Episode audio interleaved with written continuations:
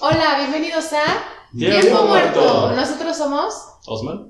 Jerry. Andrea Eduardo. y hoy vamos a hablar de. Se te olvidó presentar a nuestra nueva mascota. Ah, esa es nuestra mascota.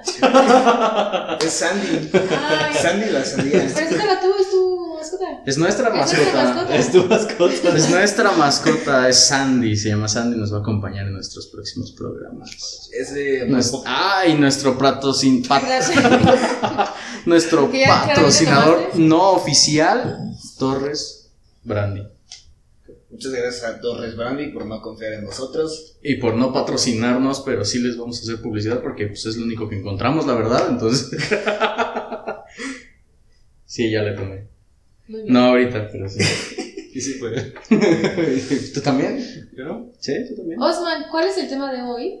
Hoy es entretenimiento, pero en cuestión de películas, series y de cosas divertidas que podamos encontrar para divertirnos. Alcohol. Por eso nos están patrocinando. ¿Han visto alguna película pedos? Sí, claro. ¿En el cine? Sí, claro. ¿Quién no? Yo no. Yo no. Ah. ¿Qué película? La de Endgame 2.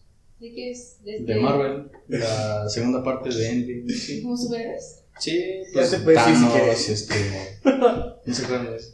De esa película. ¿Y qué tal tu experiencia? Ah, es que literalmente teníamos un. Un Jack Daniels de honey. No puedes decir. No decir Ni modo, es que se aguanten. Ahorita tienes que decir, tenemos un Torres Dios. Bueno, estábamos en el cine y metimos un Jack Daniels Honey en, en, eh, en un vaso porque fuimos a comprarlos. Entonces salimos y la tipa nos dejó salir. Fue en un Cinemex que está en Centro Sur. Patrocínenos. Ya no existe. Ya no existe. No. Ya no nos patrocinen. y ahí, este, pues sacamos los chescos y psh, los llenamos y luego nos volvimos a meter y no nos dijeron nada. Fue como, ah, bueno, está bien. Entonces ahí estábamos bebiendo y estábamos pedísimos viendo la película. Buenísimo. Y yo tenía un amigo al lado y él compramos unas palomitas del Megabox. Y yo estaba pedísimo, entonces agarraba las palomitas así. Terminé haciéndole un hoyo a la caja. Espera, espera, espera, espera, espera. ¿Cómo? Es que me. Así le hiciste un hoyo a la o sea, me- ah, Y estaba tu amigo. No, aquí. el amigo tenía un hoyo en la caja. Porque no ¿Has sabes. visto los de Matek in a Box, no? Este, no, pues ya íbamos a ganar las palomitas todos, porque pues, es- entonces en un momento como que no sé cómo Como que y se rompí la caja. Entonces ese güey tenía todas las palomitas encima. y luego me volteé a ver porque ya no encontraba palomitas ese y yo Estaba tenteando por ahí. y, yo. "Mm", y luego encontré el hoyo de la caja y dije, ¿qué pedo? ¿Qué? Es que pues le hice un hoyo al, como a la mitad de la caja. Entonces se salían todas las palomitas, me volteé a ver y me dice, a ver, hijo de la chica. Y yo, es que ya no hay palomitas, siempre las tiraste y estaba todo lleno de palomitas, toda la megabox se fue ahí. Pero, peliculón, vean la ebrio. ¿Sí te gustó esa experiencia de ver película? ¿Ebrio? Mm, sí, no. Sí, porque está interesante cómo cambia tus sensaciones y ver la película. Más que nada porque estaba creo que en 3D. Entonces, Ay, no inventes. Ya todo digo.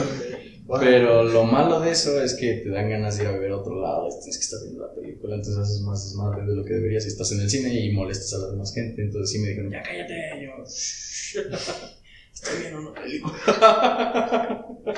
y pues. ¿Ustedes no han ido a una, ver una película de eso o algo? No, tú dijiste que sí, ¿no? No, yo no. ¿No? No. No, yo tampoco. ¿Solo tú? ¿Solo yo? Vaya. Es vicioso. Sí. Alcohólico. No, alcohólico no, pero sí vicioso. vicioso de alcohol. No. ¿Cuál ha sido la mejor película que has visto?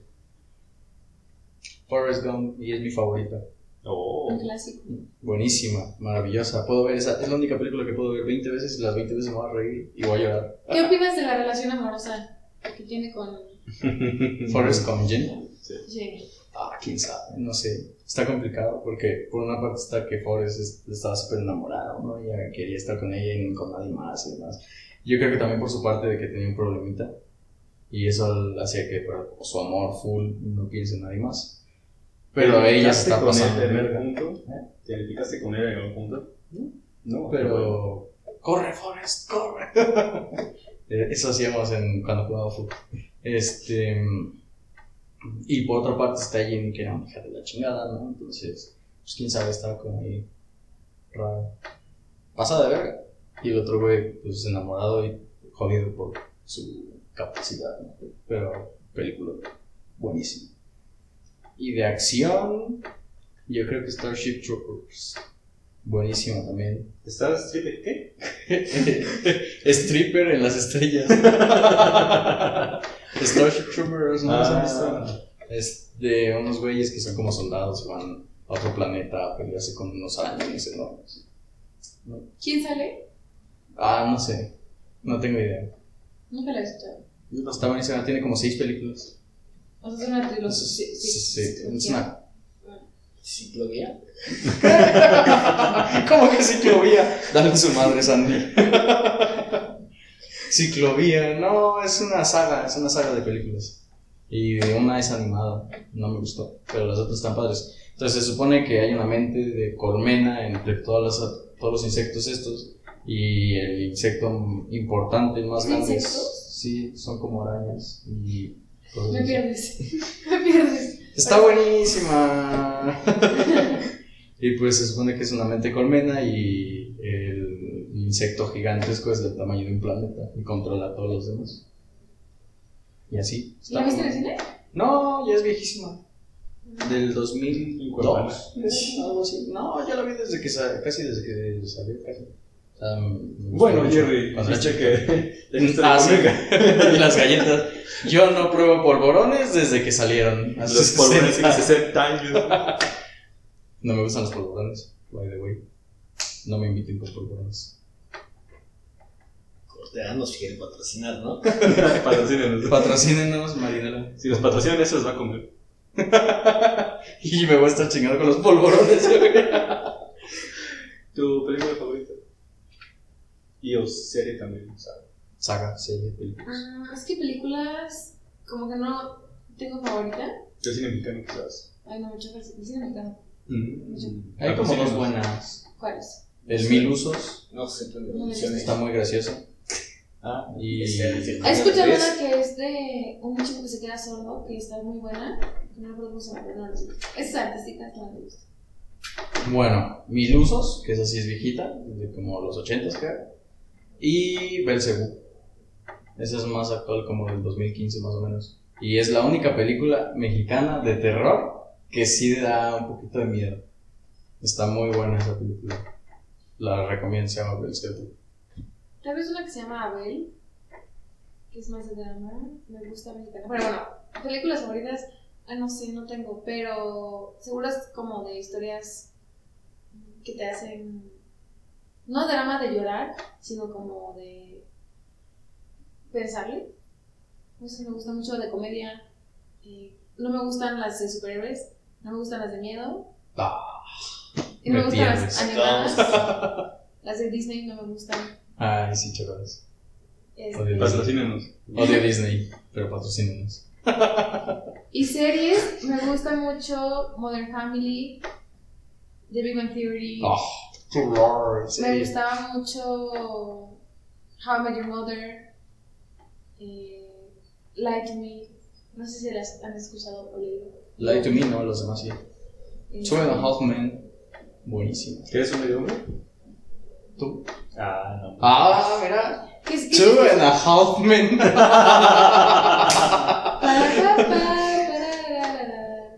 ¿Cómo iba la canción? La canción de intro de esa. De. Ah, Ah, y que se ponían de frente uno con la Bam, bam, bam, Más bam, sí. bam, bam, bam, bam, bam, bam, bam, bam, bam, bam, bam, bam, bam. Y sale el morrillo. Y tú copyright. sales, y tú sales ahí en fondo. Tiene copyright. Sí, pero sí la tra- Men, tra- men, men, Sí, de Gaspar, ¿no? men, men, men, men, men, men, men. Está buenísima esa serie, véanla. Sale el morrillo así. Tú tienes que sa- O sea, Osman y yo tenemos que cantar men, men, men, y tú sales ahí.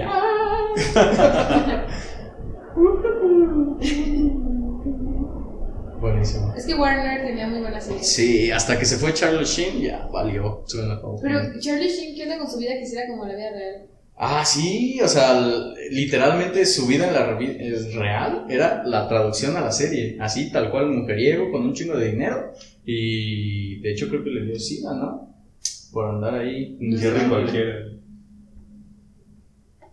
¿No? VIH, sida. Ah. Por vato. Pero pues ni modo. lo que hay para andar ahí repartiendo a todos. Sí. Para todas. sí, está, está crazy ese güey. Y ya después hasta hizo su fundación y donó un chingo de dinero y cosas así. O sea, es buena persona, pero sí se Sí, adicto a muchas cosas. al alcohol, adictísimo y también a las drogas, ¿no? Cocaína, al, sexo. ¿El sexo es una droga? O, o bueno, eso ya caería en infomanía, ¿no? Pero no es una sustancia, entonces yo, Entonces- No, no, ¿verdad? Pero sí puede ser una adicción. Sí, puede ser una adicción. Se nota claramente que ya le tomó el patrocinador. ¿Puedes ser adicto al sexo? ¿Qué? ¿Tú podrías ser adicto al sexo? Pues depende. Porque mira, lo que tú harías dependencia no es a lo que produce las sensaciones que ocasiona el acto, más que propiamente el acto, yo, yo considero. Es que quién sabe, porque hay gente que pues nada más le gusta el jugueteo de la situación, pero no como tal el orgasmo. Es lo que man, depende. Depende de, de- La sensación la que sensación. que causa. Bueno, está bien, pero ¿tú qué opinas? ¿Sí serías ninfómano? ¿Eres ninfómano, sí o no? Patrocina nuestros veces más seguido para tipo de joyitas. Ok, ¿y cuál es su película favorita? Pero no he respondido. ¿De qué? ¿Podría ser ninfómano? ¿Podría ser un informe? No sé. ¿Tú crees que te gusta tanto? Lo averiguaremos. Jerry, empínate. ¡Ey, ey, ey, ey, ey! Esto se está poniendo un poco raro, ¿no? Ya dejen de beber, vamos a bajar la botella. Entonces, único que todo. Vamos a bajar la botella. Por A favor. rebajar la A rebajar la botella, hay que rebajarla. Está muy llena. ¿Y sí? Pues, Maldito alcohólico. pues a mí no es tanto de que, ay, me sé los nombres de las películas, actores. Eh, normalmente lo que he visto son como muy poquitas series. Eh, la que más me ha gustado es la de Breaking Bad. Uf, chulado. Eh, se me hizo muy aburrida en unas partes, pero Los rellenos. Ajá. Al igual que en todas las series que tienen como sus rellenos. Ujú. Eh, y ahorita estoy viendo la de The Walking Dead. Chulado también. Pero, Pero, ya me aburrió porque tiene muchos rellenos. a partir de la sexta temporada ya no es lo Sí. que era. Eh, es como lo que me pierde a mí. ¿De qué es el trama de Walking Dead? Digo, sé que existe, pero nunca me he entrado. Zombies. O sea, ¿por qué es la trama? Mm, que- supervivencia, literal. O sea, se trata del grupo y. Llega el COVID, todos zombies, sobreviven pocos. Se supone que ese virus, to- todo, o sea, todo el mundo está infectado. Y cuando te mueres es cuando el virus se activa en tu cuerpo. O sea, ya lo tienes, pero se activa. Entonces, cuando te muerden, también se activa. O sea, no es que te lo contagien, sino que ya estás infectado. Y pues es la supervivencia de ellos, cómo van sobreviviendo en, con, en diferentes aspectos, ¿no? Contra otras personas, este, conseguir comida, alimentos, dónde asentarse. O sea, en el primer, la primera temporada y la mitad de la segunda se enfoca en sobrevivir de los zombies. Y a partir de la segunda en adelante ya se transforma en como que los zombies van a segundo plano y se transforma en cómo tú sobrevivir a los demás supervivientes. Porque hay unos que pues, quieren lo que tú tienes y ya se transforma en un conflicto social. Entonces está muy interesante esa parte. Pero a partir de la sexta ese tema se ve muy muy marcado y ya empieza como guerras de pandillas y todos con armas y matralleteándose por todos lados. Entonces como que se pierde un poco la esencia de que está superviviendo realmente. ¿Ya?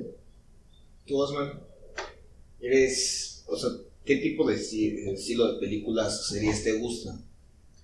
Me gusta de todo tipo. De, si de preferencias son de acción o de un mensaje como tal, estaría cool. Porque de hecho mi película favorita, o sea, el, el top de tops, es Una cuestión de tiempo, que en inglés sería About Time. Esa película, Buenísima Ah, de un- también.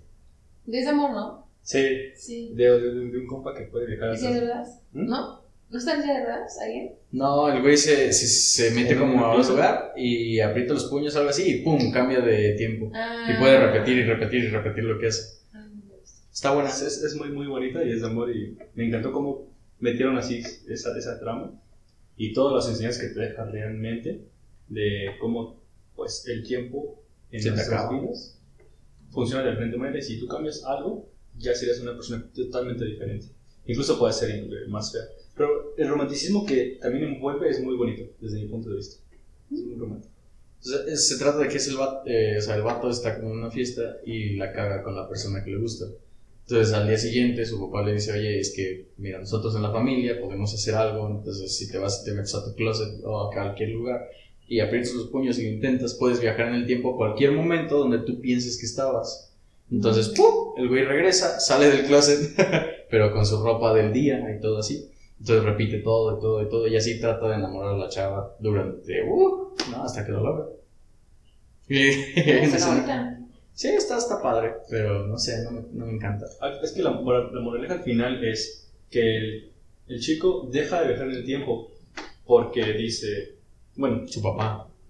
no, él, él como tal, porque viajaba para ver cómo era todo el día y volvió a vivir el día, pero lo hacía de una manera diferente porque ya sabía lo que iba a suceder. Entonces, cuando deja de viajar porque le pierde el chiste, dice, mi propósito en este día es hacer todas las cosas como si fuera mi último y como si yo lo hubiera vivido. Entonces voy a tratar de hacer lo mejor de mí, dar lo mejor de mí y siempre sonreír y no estar así como en el día a día porque voy a aprovechar realmente mi tiempo. Entonces eso es muy interesante y de hecho es algo que podemos hacer todos nosotros, ¿no? Pero pues eso es por su papá. Como si fuera un carpe diem, ¿cómo? Eso es por su papá, porque su papá le dio cáncer. Entonces, el- cuando su papá le dice a su hijo que tiene cáncer, le dice, oye, ¿por qué no vuelves en el tiempo al punto en el que puedes dejar de fumar para que no te dé cáncer? Le dice, es que ustedes ya habían nacido, y si regresaba a ese punto, ustedes ya no serían quienes son, entonces no quiero perderlos, ¿no? Entonces ya Mm. prefirió que le dé cáncer, y, y, le, y en cierto punto le dice, ¿sabes qué? Es que pues ya, ya me quiero morir, ya, o sea, es, es su papá, sin que se dieran cuenta, él estuvo regresando a ciertos días para repetir todo y todo y todo, incluso cuando pasaban en la playa o así. Entonces su papá le dice, es que el secreto, la terce- tres, tres reglas, ¿no eran tres reglas? Le dice, la tercera que no te conté era de que vivieras tu vida sin usar ese poder, para que puedas sentir qué es lo que se siente realmente estar en tu vida real. Pero técnicamente no lo hizo por su papá, lo hizo por propia porque puede seguir haciéndolo. Ah, sí, Simplemente por- porque nació su bebé y quería que su papá no se muriera, es que tuvo ese conflicto, pero finalmente sí lo puede seguir haciendo. Sí, sí lo puede seguir haciendo, pero su papá es el que le puso como ese, ya no lo hagas y disfruta tu vida. Fíjate que es la única, la única película con la que he llorado en toda mi vida. ¿Neta? ¿En toda Yo, tu no- yo no lloro por películas excepto si se muere un perrito en la película. O, o si o la escena en particular cuando está jugando el último juego de ping pong. Ah, sí, su "Ah". ping pong. La voy a ver, no spoilers. Sí, parece. ver. Está buena. Y Muy tú, buena. Sandy, cuéntanos. Muy interesante. ¿Has visto la serie de Michael Jordan? Espera, ¿qué? No. Y unos capítulos. No. Casi no me gustan esas series de personajes, o sea, me da igual. Es como. O sea, ¿no les gustan las series como de alguna persona, de una persona famosa, A mí sí. este, que de su vida? mm, ¿Qué te gustó de Michael Jordan? Eh, pues se me hizo muy emotiva en la parte donde hace esa transición de se muere mi papá y no tengo con quién festejar el título del campeonato. Entonces sí como que la, la serie te transmite, eso es lo que aprecio mucho de las películas, cuando sí te pueden transmitir como la emoción que está viviendo el personaje. Eh, que te transmite como, ay, se siente solo, no tiene con quién festejar un título que tanto anhelaba. Y pues sí, es algo que me quedó marcado, que dije, va, cualquier logro que tenga, lo va a festejar con esas personas importantes. No sé, es con una parte de lo que me quedo, porque la serie es un poco amplia, no tanto, pero sí tiene bastante que transmitir. mm, ¿Eres fan del básquet? Pero. Una película que también, igual que Forrest Gump, que tiene su historia así buenísima y te, te deja un mensaje así marcadísimo, es una que se llama Más allá de los sueños, con Robin Williams, que aparte de actorazo, o sea, de los mejores actores del mundo. Patrocínenos. Ya se- es que ya se murió. Ah. Se suicidó. Este, esa película, no me acuerdo cómo se llama en inglés. Y lo estoy tratando de traducir, pero es que no, no es literal. Sí. Cuéntanos. La Eh, es un tipo que no me acuerdo bien qué, qué hacía en su vida, pero, o sea, su esposa es pintora. Y el- al inicio de la película empieza muy, muy fuerte porque tiene dos hijos. Y es un golpe durísimo emocional porque van a la escuela, los van a llevar. Y la tipa choca y se mueren sus dos hijos, su- uno de sus hijos, creo, sus dos hijos. Sus dos hijos se mueren así, ¡pum! Entonces, así empieza la película. Y pues estás viendo cómo empieza la, su esposa a sentirse mal, a dejar de pintar, y el tipo también, ah, el tipo es doctor, eh, empieza también como a bajonearse y tener problemas.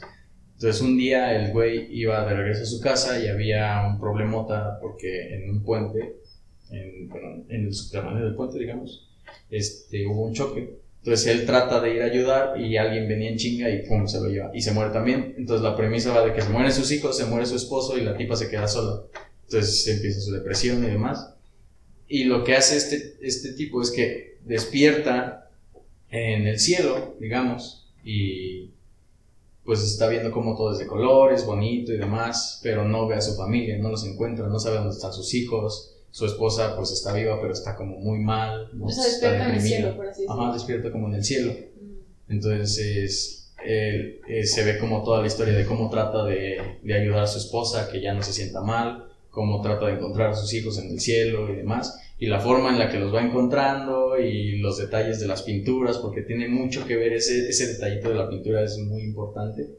Entonces, pues llega un punto en el que su esposa, no me acuerdo si se suicida o algo así, porque no aguantaba el dolor de haber perdido a toda su familia y se va al infierno. Entonces ahí es donde está la parte interesante de que Robin, a pesar de estar en el, en el cielo, dice, no, pues yo quiero a mi esposa, entonces se avienta y se hace un viaje enorme para llegar al infierno y rescatar a su esposa.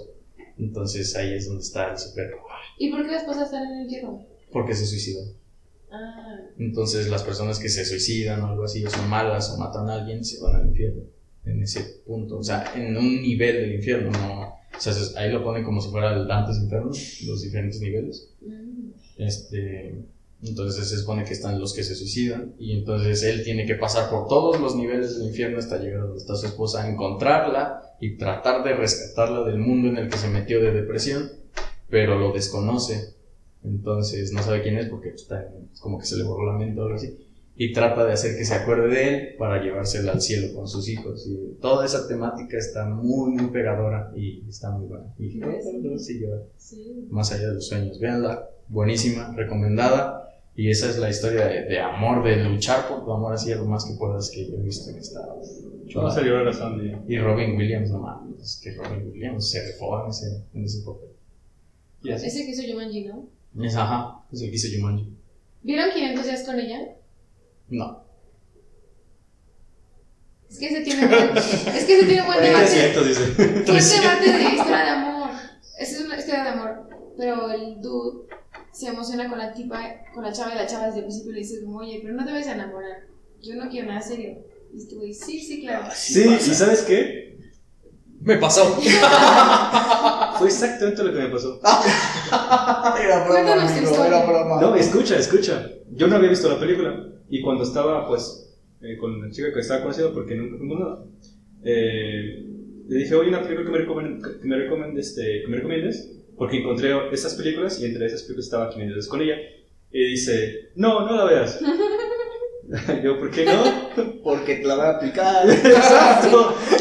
Te voy a spoilear lo que va a pasar con nosotros. Es que no quiero spoilearte la relación, Pero amor. ustedes ya llevaban saliendo o te Sí. gustaba. Sí, llevamos Sí, saliendo. Y eso. Lo que ella no sabe, lo, si, si nos ve algún día, yo sí la vi a escondidas. Y fue muy triste porque. ¡Ah, sí la viste! wow, qué secreto. Ex, Fue- fue perdóname por ver la película. Si quieres, cuenta un poco la primicia de la película, o sea, de qué va. Bueno, voy a, voy a ser un poco general. Es un chico y una chica, en donde la chica deja. bueno, Tiene, tiene un pensamiento muy claro que es como disfrutar su vida en particular. Y el chico la acompaña en, en su vida.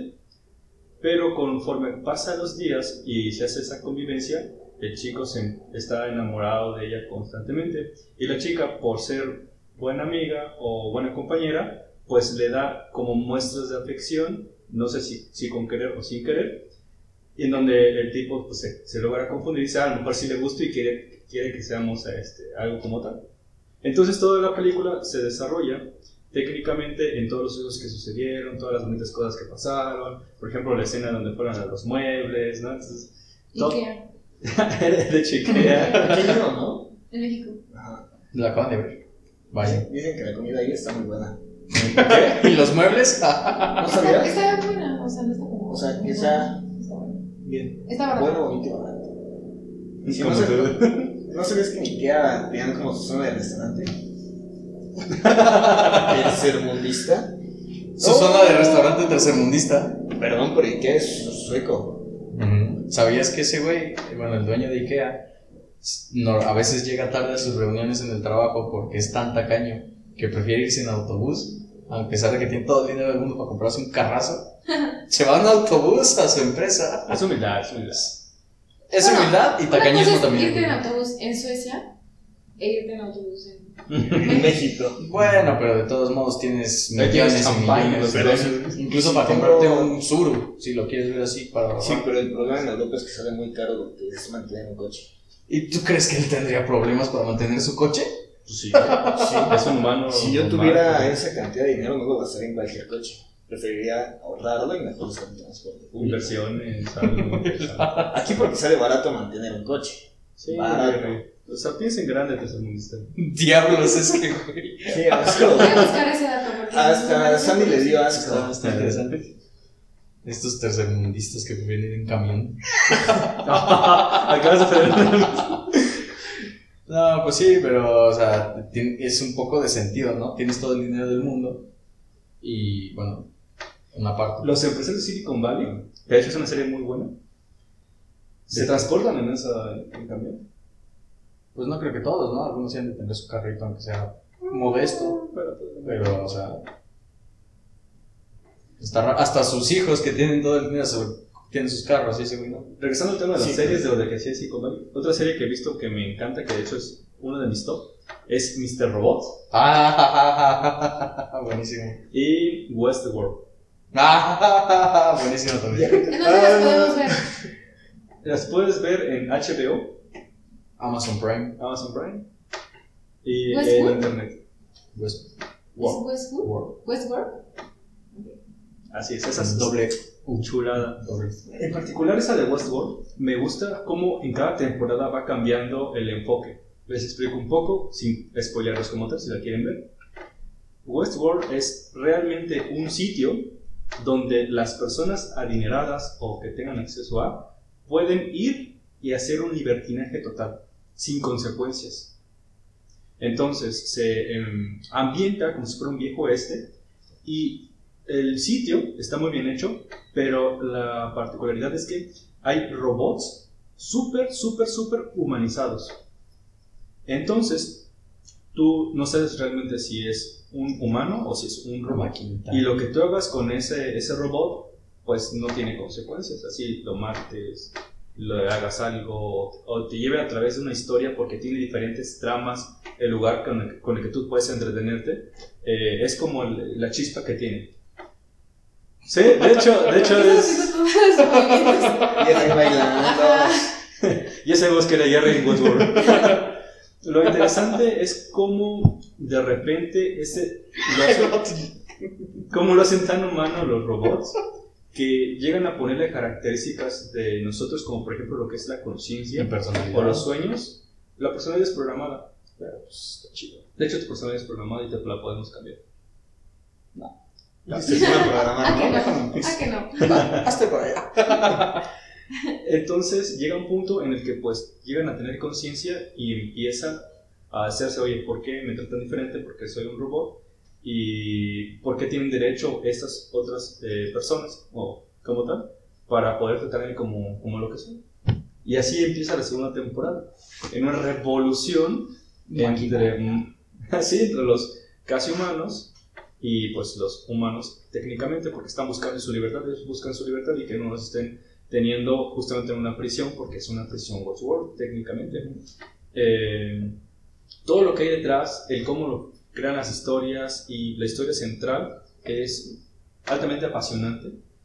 Y resulta que hay una conspiración secreta interna donde realmente era una, una tapada lo que era Westworld, porque lo que estaban realmente viendo ahí, la empresa grande, es cómo se comporta el ser humano cuando le das su libertinaje y cómo puedes estudiar las personalidades de cada una de las personas. E interesantemente, cómo puedes aplicar esto para poder controlarlos eh, afuera, en cuestión de empresas, en cuestión de negocios, en cuestión de como sociedad internamente. Entonces, todos esos datos y que están almacenándose en cada uno de los humanoides, si así lo podemos llamar, se llegan a una sola arca para que puedan ser analizados por una inteligencia artificial enorme. Y así llega la tercera temporada. La tercera temporada se enfoca en, en que pues Ya sí no logran quiero salir. Yo no la imaginé toda. No les voy a dar tan- tanto spoiler. Yo no la quiero ver, pero es que. Y así llegamos ¿cómo? al final de temporada. ¡Ay, sigue! güey! Hay como una inteligencia artificial enorme dictamina cómo tienes que actuar tú para poder hacer un destino que le convenga a la humanidad. A través de, de tu comportamiento te enfocan y te empujan a poder actuar y ser una persona como tal, eh, que, como ellos quieren, para que la línea temporal continúe correctamente y no existan, por ejemplo, guerras o algo bélico o disrupciones sociales, etc. Y vencen muchas de esas barreras precisamente porque algo más inteligente que nosotros, que se basa justamente en cómo, cómo, cómo actuamos, hace ese, ese tipo de decisiones por nosotros. Entonces, la revolución de cómo llegar a la libertad realmente, porque tratan de destruirlo, es uno de los puntos medulares en la tercera temporada. Y de hecho, a pesar de que se escuche que dije muchas cosas, hay una inmensidad de detalles que hacen chulísima esa serie, en las- por los cuales sí les invito a verla. Y nada de lo que dije va a ser un spoiler grande, así que con eso Westwork. Let's go. Está buena. Muy bien. Y eso me recuerda mucho a la película de El hombre bicentenario. No sé si la han visto. ¿De Igual- Williams? Sí, también. Claro, claro, buenísima esa película.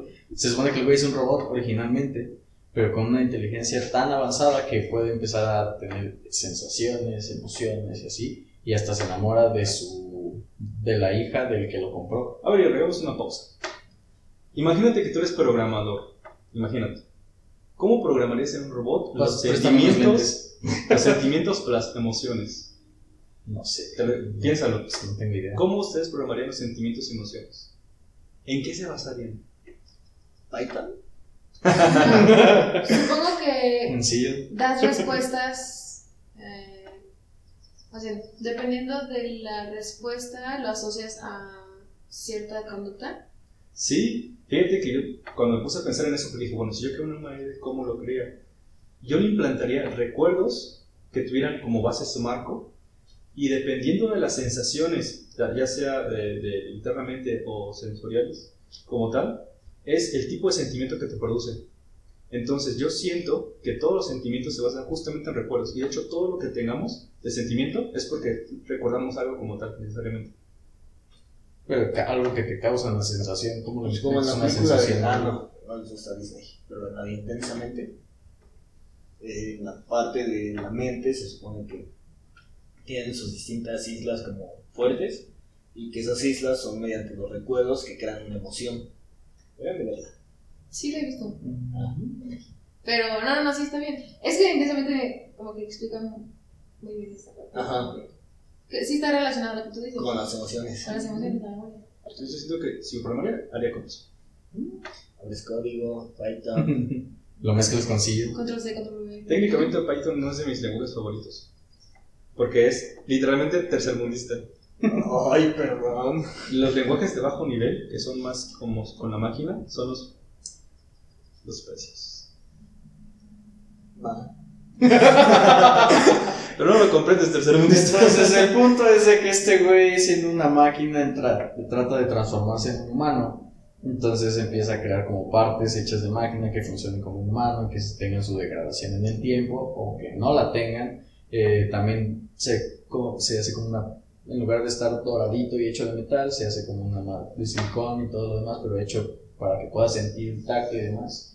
Este, entonces está muy graciosa la película en general, pero el punto es que se enamora de, de la hija del que lo compró inicialmente y se casan en algún punto y es impresión de cómo la persona también se enamora de la máquina sabiendo que es una máquina, ¿no? entonces es como de, ah, pero- y al final él encuentra la forma de volverse completamente humano, entre comillas, para que el sistema de ese futuro lo consideren, ok, ya eres un humano porque ya puedes morir, entonces al final de la película se supone que se muere con su, su esposa a un lado.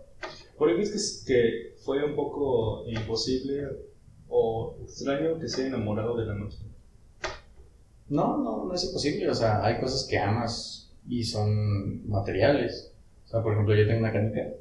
que la ¿En tengo. dónde? Está guardadita en mi casita. ¿no? Mm. Es una canica roja con dorado chiquita, así más o menos. Y la tengo desde pequeñito, desde la primaria. Es la única canica. Yo tenía una bolsa llena de esas madres y es la única que conservo. Y es mi canica de la suerte. Entonces, por algún motivo, siento que, pues, no sé, me siento incompleto si la pierdo. No, pero yo creo que es más se refiere como a este vínculo afectivo. No te vas a vincular efectivamente y amorosamente con una canica.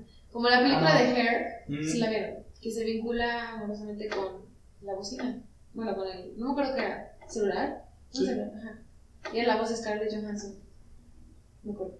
Mm. Eh, y que, o sea, sí, de- o sea, en ese momento creo que todavía no estaba Alexa, no sé si ya existe Alexa, pero era algo No. similar. Tal vez la interacción es lo que genera el vínculo. Es que tú te enamoras por varias cosas, ¿no? O sea, no voy a poder abarcarlas todas, pero por el trato, por cómo tú te proyectas en la, en otra persona, en las, técnicamente, en- como, por decir, en las metas que ves en otra persona si tiene como futuro. Eso hablando de una persona, pero también te puedes enamorar de un objeto. cual. Por ejemplo, yo estoy enamorado de Torres y es patrocinador oficial. Torres Brandy. Uf. Pero eso es enamoramiento que... ¿Te gusta? Estoy enamorado. En este caso podría gustarte, ¿no? Pero Pero estoy enamorado Sí. que nos está tienes algo que en serio te encanta tanto, te puedes enamorar de esa cosa. Y hasta lo toman como una patología, porque es como de cómo te puedes enamorar de eso. Pues sí puedes, porque el amor no como tiene una fronteras. o un gusto para enamorar. Es, ¿Qué es el amor? pues. El amor es la composición de al menos tres elementos desde mi punto de vista. Uno es la intensidad, dos es el compromiso respecto al tiempo y tres es el compromiso respecto a la relación. Entonces fíjate bien, fíjate bien. De ahí viene de hecho justamente el, el amor de amistad, el amor de verdad. Para no hacer eso muy técnico, es el compromiso que tú tengas con la relación, ya sea corto o largo plazo, pero de preferencia a largo plazo. La intensidad que puede ser tanto, perdón, la atracción era el tercer punto. La, ¿qué- qué la intensidad que tú tienes con respecto a otra persona, la atracción ya puede, puede ser física o mental, y de preferencia las dos, si se puede. Y todo eso lo compone para que tú puedas considerar el amor, así como técnicamente. Mira, ubicas las muñecas que son sexuales, hechas de silicona y todo, que ya parecen una mujer real, que- o viceversa, un hombre real. Hay un tipo que se casó con su muñeca porque la amaba. O sea, llegó al punto de, no manches, me encanta. Se enamoró de ella. ¿Estás de acuerdo que estás tomando un hecho histórico que no necesariamente pues, contiene fundamento científico para identificar un concepto? Y que seguramente está relacionado con la filia. Como que está trastornado. ¡Ah, eras tú! ¡Ah! El trastornado Es lo más fácil. El amor es una magia. una simple fantasía. Oye, El amor es, Es una como un daga sueño. que se es como la luz. Un sueño que al fin, que al fin encontré. Es como una luz que se esparce por el alma. ¿Le pongo un copyright? Sí, nos van a meter un copyright durísimo ahorita. Bueno, si lo monetizáramos, sí nos pondrían copyright, seguro. Pero no, o sea, yo creo que puedes amar algo que no tiene vida y nada más por tener una interacción que puede estar en tu propia mente. Para ti, ¿cuál es la diferencia de que te guste algo a que ames algo? La... El principito. El principito dice que cuando te gusta una flor, la arrancas, la pones en un jarrón y esperas a que se marchite. Pero cuando amas La una cuidas. flor, la, la agarras, la cuidas, o sea, la plantas y la cuidas para que siga floreciendo. Por sentido, sentido de propiedad. El principito. Pues ponle sentido de propiedad lo que quieras, pero al fin y al cabo es ese punto de que te preocupas por esa cosa o persona, que tratas de buscar por su bien, que tratas de, o sea, de hacer que todo el ambiente alrededor de esas dos personas o esa cosa y tú sea idóneo u óptimo. Es que creo, Jerry, que ahí está el punto. El amor no es en una sola dirección, es en ambas. Entonces, si tú das todo para allá y no recibes, rompes el vínculo y no se consideraría amor. De hecho, por eso muchos que fracasan todas las relaciones. Sí, pero hablando ahí de un amor en relaciones. Así Yo es. la relación, la relación técnicamente canica Jerry solamente es de que sea canica. Es que es. eh, Vamos a poner dos amor: amor por interés y amor desinteresado completamente. El amor por interés es cuando quieres recibir algo que tú también das, y el amor desinteresado es cuando no te importa no recibir pero te sientes feliz con el simple hecho de tú dar todo Y el lo que amor tienes. por interés. Y el amor por interés ya no es amor. El amor por ya no es. No, pero sí esperas una reciprocidad. Eso técnicamente ya no sería el amor más puro que existe. Ajá. El amor puro, así 100% sin No algún granito de defecto, es dar todo lo que tienes sin esperar recibir No, nada a cambio. No coincido. No Ese es el amor 100% más puro. Se lo Qué aprendí. estúpido. Eso lo aprendí en mi si terapia psicológica. Para que veas que sí va a terapia. Eso de, eh, o sea, voy de acuerdo que puedes dar sin esperar, pero la, día siempre vas a estar esperando. O sea, al menos un... Es que no tienes que esperar. Es que en sí, He ahí la barrera sociedad, eres, o sea, como persona en sí, no sé, siendo muy egoísta. Entonces ahí sí El humano punto- por, por, Por naturaleza naturaleza, es es egoísta. O sea, por ejemplo, si te gusta alguien demasiado, pues quieres que sea tuyo solamente, ¿no? Entonces, en el punto, en el, es por eso que dicen la frase de si te dejo ir por amor, pues es ese punto de no espero recibir nada a cambio y no me importa recibir nada a cambio, pero yo te voy a dar todo lo Pero que si tengo estás porque te recibiendo su, su, su distancia, eso es amor. Si estás recibiendo. Eso es, o sea, no, a lo que voy con esperar a cambio no necesariamente es esperar lo que tú quieras, sino estás esperando algo. Aunque sea algo malo, pero estás esperando algo. Es que porque vas a esperar algo malo, simplemente no esperas nada, o Bueno, sea, porque no das todo lo que lo- tienes y ya. Sí, pero no necesariamente si das todo lo que tienes, recibes todo lo que quieres. Por eso, por eso mismo, no esperas recibir nada, ni malo ni bueno, nada. Solamente das y das y das. Te y, das. el simple hecho de dar te hace sentir tan Lleno. feliz y tan lleno que no necesitas nada más. Bueno, pero ¿hasta qué punto sigues dando y sin recibir nada? Sí, estás como... Depende de la persona. Así, full, se acabó. O sea, por ejemplo, en relaciones, se supone que la relación más real, donde se muestra la mayor cantidad de afectividad, de- es cuando tú das todo lo que tienes y no esperas nada, y no quieres nada, y no te importa más que tú dar. Y cuando la otra persona hace lo mismo o te da ese pequeño punto de reciprocidad, aumenta todo. Porque este tú ya estás completo. Voy a romper. Burbuja. Y fíjate bien. Vamos, lenguaje programar místico. Fíjate bien. ¿A quién considerarías como persona que ha amado más o al extremo sin esperar nada a cambio? Nuestras mamás. Yo. Nuestras mamás, la Madre Teresa de Calcuta, como, como por ejemplo externo a ti. ¿Quién más? Sí, pero la madre Teresa de Calcuta tiene cola de donde se pise. ¿Quién más? O sea, siento yo que el amor más puro que podemos recibir es el de la madre. Ok, de la madre. Si lo ves así, es, podrían. Es un tema muy escabroso, pero aquí viene. Ese es, ese es el punto de supone que quiebre. Dios Ese es el punto es de el quiebre. amor más full que hay. Ese es el punto de quiebre. Vamos ahorita al tema, ese tema. Resulta, Jerry, que a nuestros conceptos y construcciones sociales podría caber el hecho que tú estás mencionando, porque es muy bonito dar sin esperar nada a cambio. Pero sí estás esperando algo a cambio. Y incluso no puede ser directamente que lo haga la otra persona, sino personalmente. El tú que hagas y el eh, la interacción contigo mismo es una de las cosas por que tú haces las cosas. Por ejemplo, cuando tú estás tratando o estás, por ejemplo, dando hacia los pobres eh, comida o estás tú ahí apoyándolos ahí, su sonrisa y o el cómo y el cambio de, de- de la realidad de esas personas y te hace a ti como mejor persona o tú sientes que eres mejor persona, esa es justamente la recepción que tú estás obteniendo. Tú mismo estás viendo a través de todas las situaciones cómo está pasando algo dentro de ti, entonces estás recibiendo una segunda vía como esa suficiencia personal o incluso si lo quieres ver a cierto punto como ego interno. La felicidad de la que tú estás hablando es una felicidad construida a través de todas tus acciones. Entonces, sí, tú estás dando, pero estás esperando recibir lo que tú estás diciendo justamente en tus palabras, felicidad, eh, en cierto punto afección, en otro punto superación personal. Y en, otro punto, propia. y en otro punto estarías perdiendo el tiempo si no, estás, si no estuvieras recibiendo nada. Sí es propia, pero lo ocasionó un segundo factor, que fue tu dar. Entonces, el concepto sí está bien construido, pero en la realidad y en la aplicación ya es muy diferente.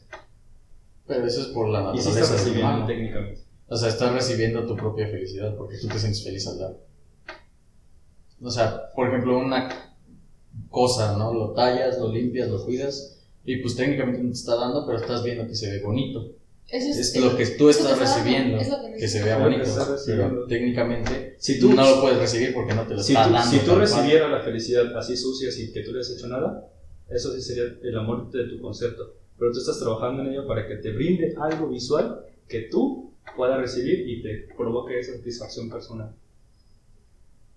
Es un tipo de recibimiento indirecto. decirlo. Podría decirse, ajá. Entonces, ah, pero en el punto en el que la otra persona no hace absolutamente nada para que tú estés así, ese es el puro. Porque tú haces todo para sentirte bien y que los demás también se sientan bien. Y regresando al punto, yo el chiste de recibir algo, técnicamente, al menos en una relación, hablando ahora sí de relación, es que tenemos muy poca vida, muy poco tiempo para desperdiciarlo como en cierto sentido, Diego. Yo porque quisiera estar trabajando, por ejemplo, en ti si no voy a esperar nada a cambio. Puedo, puedo ver, o sea, por ejemplo, una de mis metas contigo, por así decirlo, es ver tu superación profesional y que no te caigas en el alcoholismo, por ejemplo. Gracias a nuestro patrocinador. Entonces eso, eso, eso es lo que estoy recibiendo de ti, con tu- tus resultados son lo que yo recibo. Sí, aunque no le agradezcas, aunque no le digas, gracias a ti soy esta persona, quizás Pues solamente... todos te construyen hasta cierto punto, pero Sí. Lo que hablamos, ¿no? en cuan- ajá, pero hablando de, de amor así, pues Por eso consideramos, Jerry, que el En apego hacia una cosa que no, en el que no necesariamente recibes algo, no sería técnicamente amor. ¿qué sería? ¿Nomás gusto? Apego. ¿Apego? Vinculación. O sea, no. Oye, lo de Ana, ¿vale? Que, que- ¿Y por qué no? Entonces, ¿por qué puedes amar una cosa? No, no puedes amar una cosa, pero sí a una persona. Creo que las ¿Qué es lo personas, que cambia ahí? las personas Porque les encanta personas poner palabras. conciencia. ¿Qué? ¿Qué? Porque las La personas. aportación de la. Perdón, pero es lo que en lo que estuve muy especializando durante toda la pandemia. Este, sobre todo este tema de conciencia amor, la conciencia, amor propio, qué es dar amor, qué es recibir amor. Ese Eh, es tu tema. O sea, aportando a lo que están diciendo, ¿no? Pero fue por lo que Cuéntanos cómo llegaste a investigar esos temas. eh, se llama ¿Llorar? Me cortaron. ruptura amorosa. Ruptura amorosa, dolor intenso. Justamente eso. ¿Y qué aprendiste de esta ruptura? Amorosa, dolor intenso. Wow, muchas cosas. Este, estuve, bueno, estoy, llevo ya más de un año en terapia. Este, sí he aprendido bastante sobre todo esto del amor, dar, recibir, dar sin esperar. Entonces, por eso como que comparto muy bien la, la idea de Jerry de, va, no, no me importa dar sin recibir.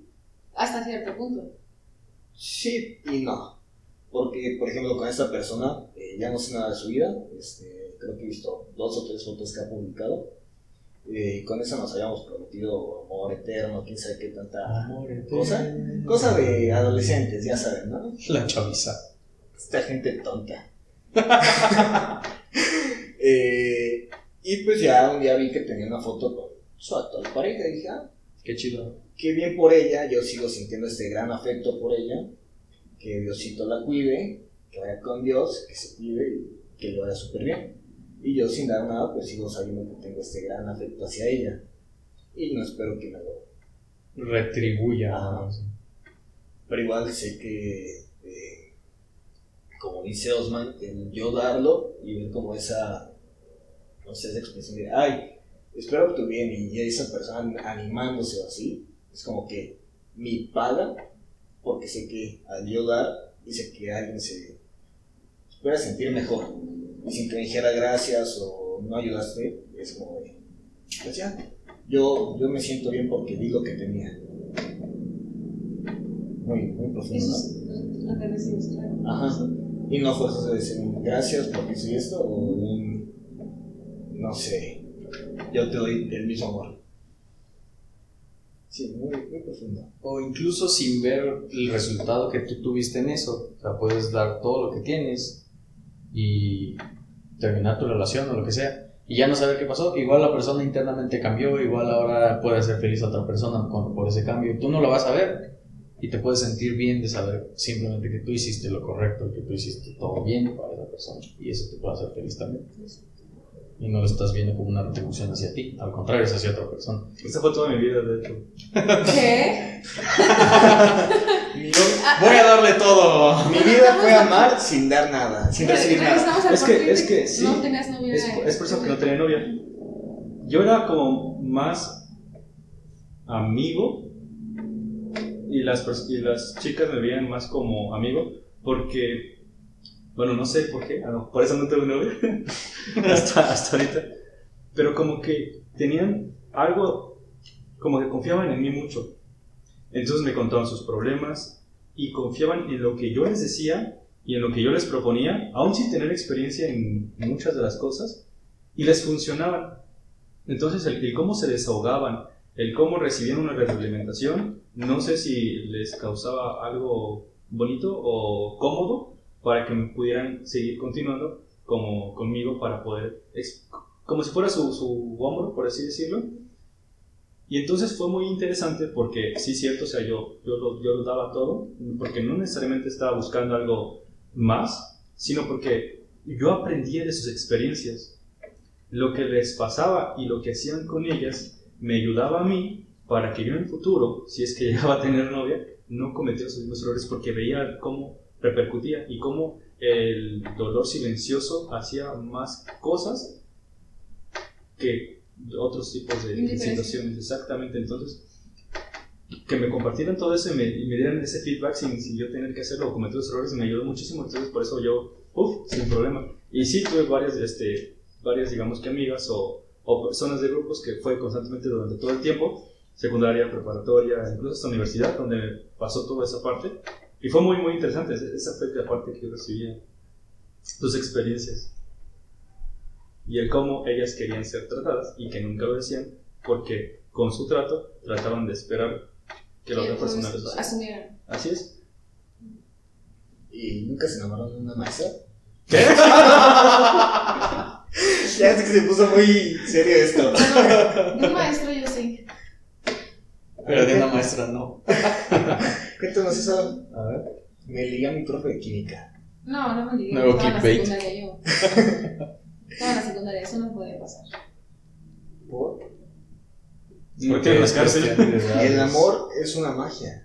Una simple fantasía. Para el amor no hay edades, dices en él. Es que técnicamente no hay edades para el amor. O sea, en la Ah, puede sociedad. a su hijo y no hay edad. Exactamente. O sea, en la sociedad lo tenemos mal visto.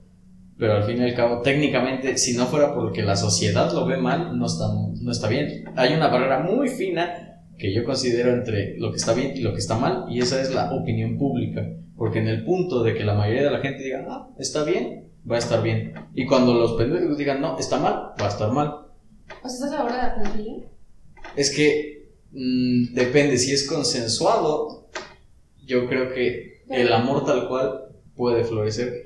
Pero hablando de relación sexual, se pone- es un tema muy delicado. Muy, muy delicado. Pero, o sea, si tú te enamoras bien. Pues los señores de Pues- 70 años que andan con las de 20. Ah, bueno, muchas veces de eso es por interés, Sí. obviamente. O sea, yo Pero- creo que a Eso es es del amor, pedofilia, no de la. Exacto, o sea, Pero es- eh, pedofilia ya sería nada más por, por relación sexual, yo creo. Pero, o sea, las posibilidades de que alguien de 20 se enamore de 70 años, de verdad enamore, enamore, enamore, enamore, enamore. Es que ahí van, Sí. sí, es muy, muy, muy Ajá, difícil, muy pero ¿por qué se hace? Porque son mayores de edad y ya saben qué quieren y demás. Se supone. Un niño también puede sentir amor. O sea, Le puede gustar. O, bueno, depende. O sea, obviamente mientras hay un cuidado mutuo, donde todo esté claro y demás, es donde se Un complica, niño, ah, porque o sea- ahí es donde dicen, es que no estás en la edad de ¿Podría hablar con entenderlo. un anciano? Sí. Es, ¿Por qué anciana? confundiendo un poco. Es que Porque estamos hablando de un señor de el 70 amor años. es, com- es- ah, el amor es muy complicado. El amor es Así, una magia. simple, ya, El amor es complicado. es complicado. Y nadie nos prepara para esto. Exactamente, y nadie puede, pero bueno. Este, entonces te has enamorado de tu profesor. Cuéntanos. Sí, mi crush de la secundaria y mi maestro. Ni siquiera me acuerdo me daba. Muy guapo él, muy intelectual. Después. ¿Qué fue lo que llamó desde tu atención con respecto a él? Que era profesor. Eh, pues que estaba guapo. y que era muy agradable. Entonces, justo es, bueno, no sé si les pasó a ustedes, pero en la secundaria que tienes como crushes y te ves como a la gente adulta como tu máximo. Es como, wow, maestro. Pero hasta ahí, obviamente. Pero sí conozco un caso que en mi escuela una persona sí se casó con su maestro. Sí, lo lograste que tú. cuéntanos con tu maestra cuando te enamoraste de que Ah, yo tú no. ¿No? no, no, pero sí conozco un caso. eh, obviamente, no. El primo de un amigo. Este, mi profe era, obviamente esto lo voy a vipiar, era hermano de... Ajá, ¿En México? sí, sí, sí. Ahí va a ir un bip, obviamente.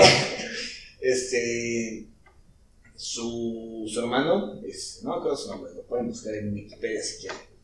Este, nos daba clases de cívica y ética. Y lo corrieron de la escuela porque empezó a andar con una alumna. ¿Qué de cívico? tercero de secundaria. No, ¿Qué? creo que. Sí, tercero de secundaria. Wow. ¿Estás seguro que la tercera secundaria tienes 15 años? Sí. ¿Y en ¿O cuántos, prepa? ¿en cuántos tenían? 14. A ver, ¿qué es onceavo? ¿Onceavo qué sería? Séptimo es secundaria o. Séptimo ya es primero de secundario. No, o sea, es prepa, ¿no? es Ah, que- es primero, primero o segundo de prepa. Sí, lleva en el. Ubican el del otro bip. ¿Sí lo ubican? Puta madre, sí. Sí. Ahí. Puta madre. Ajá. Ah, Y por eso lo corrieron, porque era una chava menor de edad. Pues qué bueno. Verga, es que ahí entramos otra vez en ese punto donde. ¿Por qué cuando cumples 18 automáticamente ya sabes todo lo suficiente para enamorarte, correcto? Bueno, Es que se supone que ya tienes la madurez mental. Te puedes enamorar de otro pendejo de 15 años y no hay problema. ¿Tienes la madurez mental? ¿O es hasta que cumples 18 que ¡pum! la mente No, se sí es supone que a los 18 ya la mente se desarrolla más. ¿Y por qué puedes tener una 21 relación con otro de tu misma edad? A los 21 15. 24 se termina de desarrollar ese porque, ese- yo sé, porque, porque muchas veces, y es muy común, que se dé una relación de poder del hombre hacia la mujer. Entonces, un aprovechamiento, sobre todo de la edad, lo ves como alguien más, o sea, como alguien superior a ti. Entonces, hay muchísima violencia psicológica y sexual y de- económica de hombres hacia mujeres justo por esta relación de la edad. Entonces, como, Ok, volteémoslo. El chavo tiene 15, la chava tiene 25. ¿Qué pedo? pues, está mal. Pero vuelve a haber el mismo problema de eh, el económico, el- la violencia de Sí, género no y todo o eso. sea, no es exento de un género. Digo, se pueden enamorar. Al fin y al cabo, o sea, no es como que a los 18, pum, sabes cómo ¿Conoces tratar a otra persona. ¿Conoces un caso? Es que la mayoría, no, personalmente no, porque, pues no sé, no, no tengo idea, o sea, no me ha tocado. Ta- Justamente es una restricción que existe muy grande, por eso mismo que la sociedad dice, es que está mal. ¿Pero es por qué está Es mal? que está mal, es, es, es- Y si te dijeran que ahora ya no es a los 18, es a los 20, ¿por qué? ¿Por qué a los 18 a huevo? ¿Por qué puedes tomar alcohol a los 18 y en Estados Unidos hasta los 21, pero puedes votar a los 18? Puedes discernir en quién es el güey que te va a gobernar, pero no se puedes dañar tu cuerpo. Porque se supone que el alcohol a los, antes de los 18 te afecta más neurológicamente. Eso sería un buen punto. ¿Y el amor?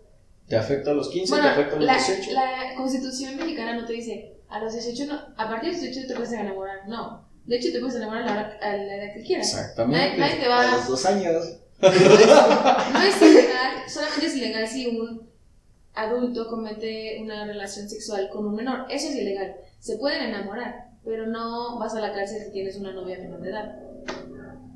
Es, o sea, ese- es la respuesta que quieres. No es, no es ilegal, Con pero- eso, ya. no es prudente. Ya le habías dicho eso al principio. Ya con eso, estoy feliz.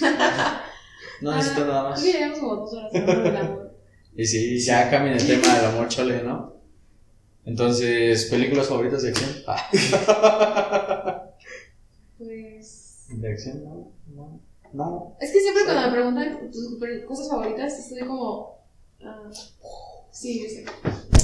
¿Película favorita, Sandy? No manches, buena, buenísima. Sería la de- Ah, hombre. Náufrago. No, a Sony- oh, a de- peliculón. Yo ¿Y a ti también te gusta Náufrago? Esa es tu prima. Nunca ¡Ese había es tu primo! ¡El Es Wilson! que en la dos se supone que las sandías son como dinosaurios gigantes. Lo vi en el cine. Así de, este men. Muy bien. ¿Algo que quieran concluir?